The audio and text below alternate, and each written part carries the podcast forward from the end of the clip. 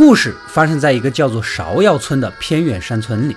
村民们在路口发现一个伤痕累累、晕倒在地的小女孩，大伙儿围在一起议论。村长建议有没有好心人愿意把小女孩带回家养着，等来年收成好了，大家伙儿给你补点口粮。村民们不是傻子，你村长都不愿意出头，还想推给别人？这年头，地主家也没有余粮啊，更何况在这个封闭落后的小山村儿，重男轻女的思想那是根深蒂固，非亲非故的，为何还要收养一个女孩呢？众人正在议论着，忠厚善良的宝大爷路过，不忍看到小女孩流落街头，默默地将她背了回去。年迈的宝大爷啊，跟自己的儿子儿媳住在一起。这夫妻二人结婚多年未育，眼见宝大爷捡回个小女孩，儿媳是立马就炸毛啊！你这不是欺负老娘生不出孩子吗？诚心给我脸色看，让我在全村人面前难堪呐！儿子也在一旁搭腔，埋怨自己的老爹多管闲事。半夜，小女孩醒了，不过神色紧张，满脸的警惕，缩在床角瑟瑟发抖。宝大爷哄了半天，又拿来饼干给她吃，这小女孩啊，才慢慢说出了自己的经历。原来小女孩叫小花，爹娘早逝，奶奶亡故，收养她的家庭呢歹毒刻薄，不仅不给她饭吃，还虐待她，实在是无法忍受，才从这邻村里啊逃了出来。也许是从宝大爷身上感受到了久违的温暖，说到伤心处，小花跪着哭求老爷子啊收留自己。他能干活，也很听话，只要每天给一顿饭吃就行。宝大爷起了恻隐之心，隔天就跑到邻村去打听消息。得知小花所说属实啊，现在呀，孩子已经逃出来了，本来就是个孤儿，宝大爷顺理成章的就收留了他。儿子心里不太乐意，但是毕竟是老爹的意思，也不好违逆。儿媳呀，就直接冷嘲热讽起来，言语中那个尖酸刻薄、阴阳怪气的样啊。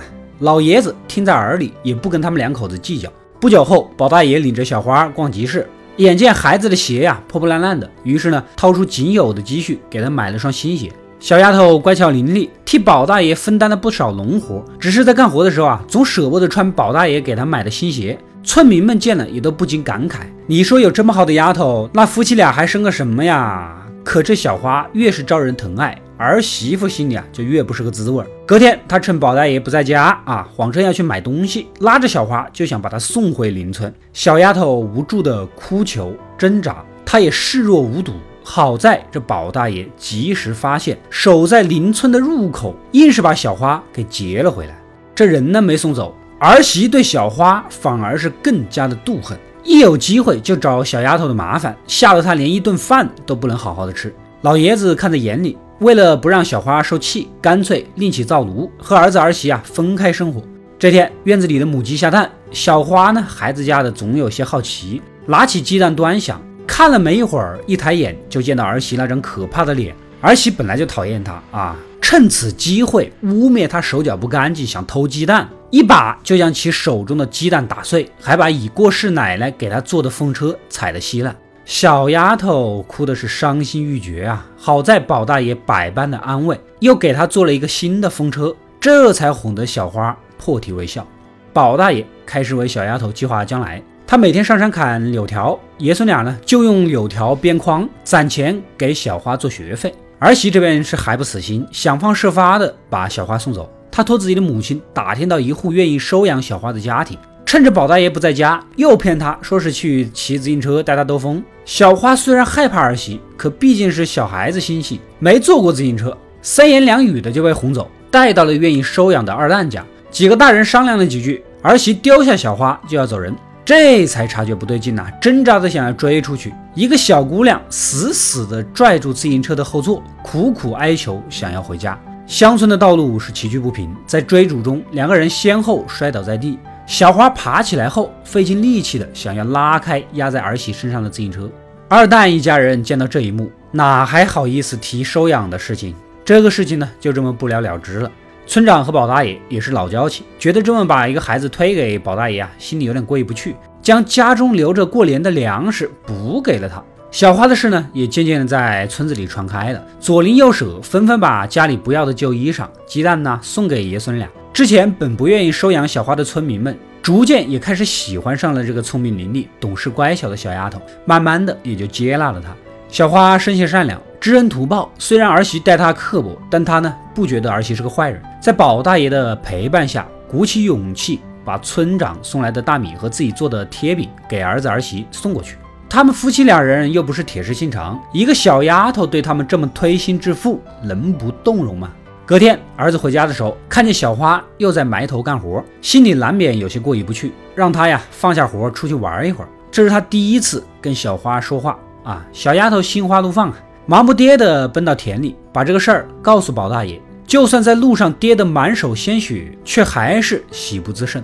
其实啊，小花经常在梦里梦见宝大爷儿子跟她说话，儿媳给她梳妆打扮。对于父母早亡的她来说，是无比的渴望亲情，心里隐隐的把他们夫妻俩当成自己的父母对待。好不容易攒足了学费，小花顺利入学。天资聪颖的她呢，很珍惜来之不易的学习机会，刻苦努力，每次考试都是第一。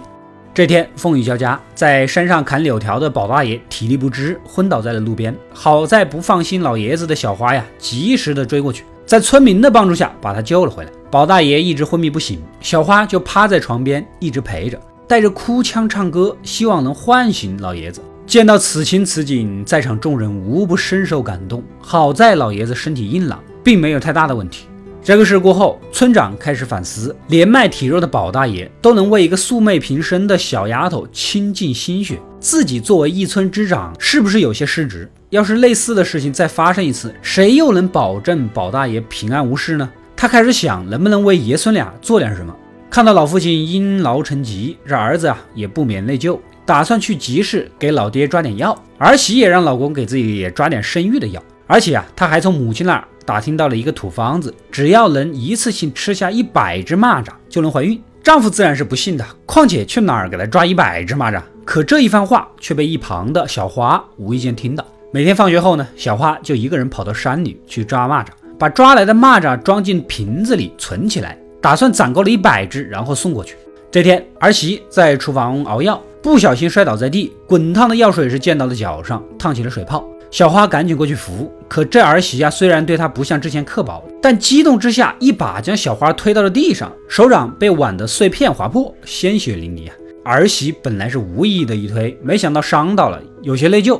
小花顾不得手上的伤，又急忙跑去求邻居胖婶的帮忙。在给儿媳上药时呢，胖婶就开导她：“你也不必吃药折腾自己了，成天净想着生孩子，能摊上小花这样的丫头啊，是你几辈子修来的福气。”亲生不亲生的又有什么关系呢？一番话说的儿媳啊很触动，忍不住向胖婶关切起小花的伤势来。这边小花的伤刚刚包好，又跑到邻居家要来仙人掌的叶子捣碎了给儿媳治伤。儿媳捧着盛满药的碗说不出话来。小花的善良和纯真已经把她内心的坚冰给渐渐的融化了。之后，小花每天仍旧放学去田里抓蚂蚱。这天回来的晚，宝大爷呢很担心，忍不住责备了几句。小花不想让爷爷生气，只能道出了实情，把自己攒得满满当当的几十罐蚂蚱呀拿了出来。一家人围在一起，终于明白了小花的用意。宝大爷是热泪盈眶，儿媳更是感动的泣不成声。婶娘，你别哭，蚂蚱吃完了，我还给你抓，你一定会生小弟弟的。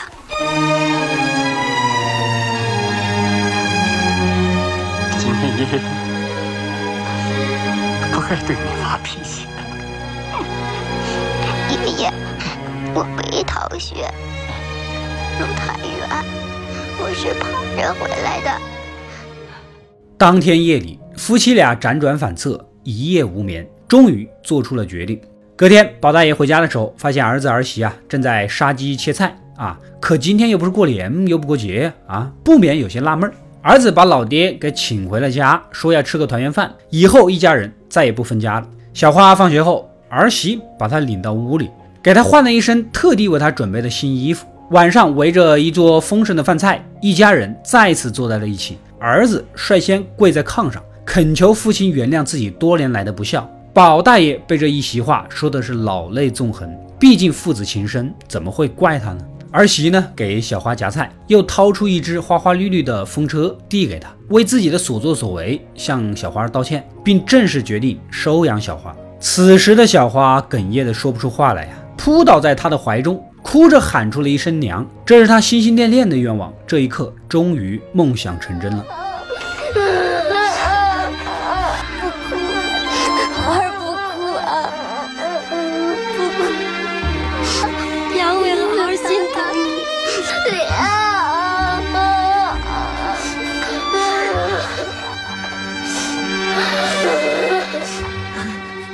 不久后，村长也决定用行动帮助宝大爷。他组织了一场动员大会，号召全村人帮助宝大爷一家。这乡亲邻里的本来就很喜欢小花这孩子了，加上村长的鼓动，每家每户都捐钱捐物接济宝大爷。望着大家捐赠的东西，宝大爷呀感动不已。这个时候，村长却不顾宝大爷的阻拦，说出了一个他深藏三十多年的秘密：原来，不仅小花是个孤儿，宝大爷的儿子。也是他三十年前从麦地里捡来的孤儿，为了抚养他长大，宝大爷是终身未娶，耗尽心力。即便儿子婚后有失孝道，老爷子也是从容以对，自始至终都没有打算揭开这个秘密。原以为这辈子就这么过去了，没想到临到暮年，又给自己撞上了一个遗孤。宝大爷一生就信奉一个道理：人不能见死不救。迟暮之年，毅然决然又扛起了抚养一个孩子的责任。得知真相的儿子啊，这才明白为何自己从未从老爹那儿听过母亲的事情。这都是老爹为了不伤害他的一番苦心呐。夫妻两人齐齐的跪倒在宝大爷面前，再次叩谢养育之恩。一家人抱在一起，泪如雨下。这毫无血缘关系的一家人，此刻亲情的牵绊在他们身上反而更加的深重。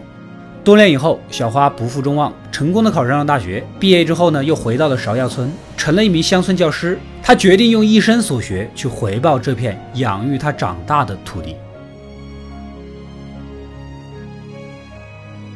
故事到这里呢，也就结束了。其实关于这部电影的评价，网上有两种截然不同的意见。一边认为电影矫情做作，另一种观点认为。电影本身就是在阐述人世间那些简单而纯粹的美好，虽然稀少，但是并未绝迹。这个世上不乏有许多从山村、农村走出来的孩子，他们有些经历过我们想象不到的苦难。等他们再看到电影的时候，就不免感同身受，感慨万千了。电影以一种朴素的镜头去接近这些现实，并非没有意义。也正由于这种不加雕琢的镜头呢，使我们在欣赏它的过程中，能够被那些简单的感动直击心扉，莫名的夺人热泪。无论是宝大爷悲天怜人的大爱，儿子儿媳温情的转变，还是后来村民由不愿收养到最后主动接济的行为，都是农村人既被传统重男轻女思想的束缚，又有着心底质朴的善良的展现。这种善良。正是温暖小花不幸童年的暖春，使她得以茁壮成长，并回馈这个村子的根本。